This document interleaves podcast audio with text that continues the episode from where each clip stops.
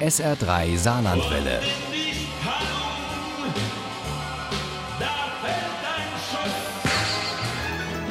Der Krimi-Tipp. In zwei Wochen haben wir schon den zweiten Weihnachtsfeiertag. Wir sind also wirklich mittendrin in der Vorweihnachtszeit. Daran ändert auch Corona nichts. Und das ist auch in unserem SR3 Krimi heute so.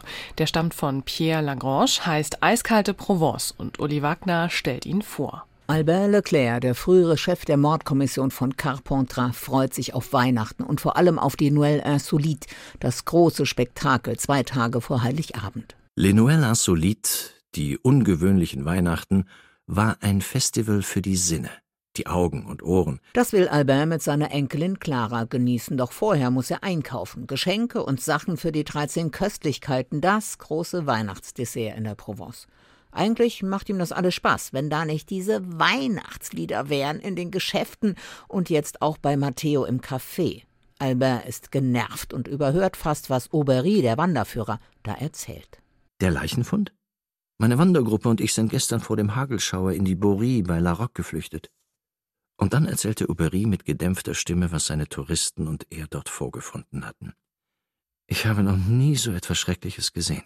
Das ging Catherine Castell und Alain Theroux von der Mordkommission Carpentras nicht anders. Stundenlang hatten sie frierend in La Roque-sur-Perne vor dieser Bourrie gestanden, dieser Hütte aus Stein, die für die Provence so typisch ist. Sie sieht aus wie eine Braut, hörte Castell Theroux sagen.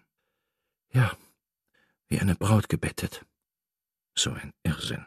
Stephanie Kofmann hieß die junge Frau, die verstümmelt, aber ganz in Weiß und mit Blumen im Haar von den Wanderern in der Bourrie entdeckt worden war. Sie war eine Nachfahrin von Banata Schwaben, wie viele dort in La Roque-sur-Perne, lebte seit dem Tod der Eltern allein, jobbte im Hotelrestaurant Banaté und machte die Wäsche für das Château de Soleil, das Sanatorium für Gutbetuchte am Rand des Dorfes.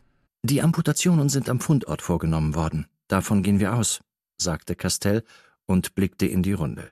Während die aktuelle Mordkommission noch relativ im Dunkeln tappt, erkundet deren ehemaliger Chef zusammen mit seinem Mops Tyson die Gegend um die Borie und spricht mit dem Bürgermeister. Schließlich ist er ja polizeilicher Berater.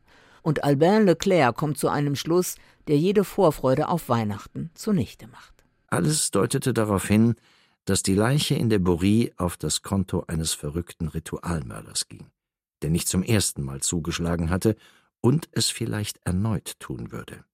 Aber man hatte schon von Leuten gehört, die Tatorte so herrichten, dass sie von den wahren Motiven ablenken.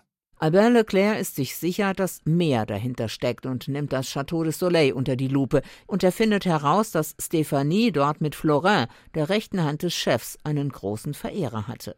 Doch bevor er Castelle und Theroux darüber informieren kann, wird Florin erhängt bei jener Borie gefunden, in der auch die tote Stéphanie entdeckt worden war. Einen Abschiedsbrief in der Tasche, in dem er den Mord an der jungen Frau gesteht. Wir haben unseren Mörder, können den Fall damit abschließen und haben ruhige Weihnachten. Castell zog die Schultern hoch, als ein eiskalter Windstoß über das Land fegte. Ein Selbstmörder mit einem Abschiedsbrief bedeutete noch lange nicht, dass der Fall Stephanie Kaufmann zu den Akten gelegt werden konnte.